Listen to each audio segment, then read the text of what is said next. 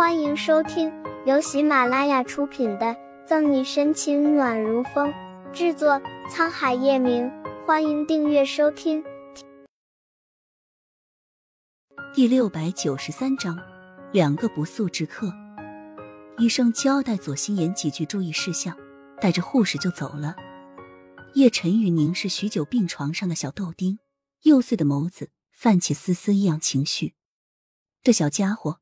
还没叫自己一声爸爸，陈玉，医生说没事了，你别太担心。拿药回来的左心言伸手欲拉住叶晨玉的手臂，不着痕迹的避开左心言。叶晨玉深谙的眼底蓄满平静。我先回去了，你好好照顾他。从始至终，叶晨玉都没看左心言一眼。陈玉，左心言跟上去，奈何叶晨玉步伐很快。一点都没有留下的意思，紧咬着下唇，左心言尽量让自己不哭出声。本以为和沈西闹别扭了，叶晨玉总会对他上点心，哪怕是看在孩子的面上。凝视着电梯许久，一上一下的不知道多少次，可他牵肠挂肚的那个男人一直未曾从里面出来。或许是时间久了，左心言站的腿麻了，心才一点点死去，不再抱希望。拿出手机拨通女佣电话，让她过来候着左新阳。左心言便回博鳌离都了，完全没有之前的担忧。叶晨玉不在，他演戏给谁看？一如前几天，沈西握着手机睡了一晚上，还开了铃声，直到第二天早上醒来都没有一点动静。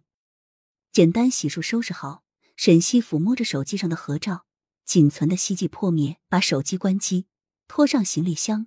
把门反锁好后，就下了楼。小溪，沈警官。沈西本准备拦一辆计程车去机场，可刚到楼下，就见两个不速之客。小溪，时间不早了，这边不好打车，我送你去机场。宋毅贴心的帮沈西接过行李箱。张泽浩也不落后，打开车门，腼腆一笑：“沈警官，听说你要去开始进修学习。”我特意来见你的。环视着殷勤的二人，沈西蹙眉不解。宋义来接他就算了，张泽浩凑什么热闹？他可不记得自己和他有多大的交情。不用了，还有一个小时，我已经叫车了。你们各自都还有事要忙，就不麻烦你们了。沈西看了看时间，心里有了计较，委婉的拒绝。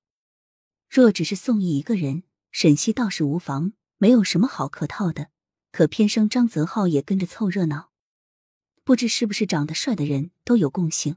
每次遇到张泽浩，沈西都会依稀从他身上看见叶晨玉的影子。现在是上班高峰期，四环肯定堵得厉害。沈警官，还是我送你去吧。张泽浩清秀的五官中带着俊俏，帅气又不失温柔，说出的话让人难以拒绝。如果是其他女人，可能都被张泽浩眼里盛满的深情所打动。奈何沈西是个例外。小西，正好我要去花燕路查个案子，我顺路送你过去。抢先占了优势的宋义把沈西行李箱放进后备箱里。花燕路在城东，的确是要经过机场，但沈西仍然猜到宋义哪里是随便，他是特意送他的。看这架势。总得挑一个人送他去机场。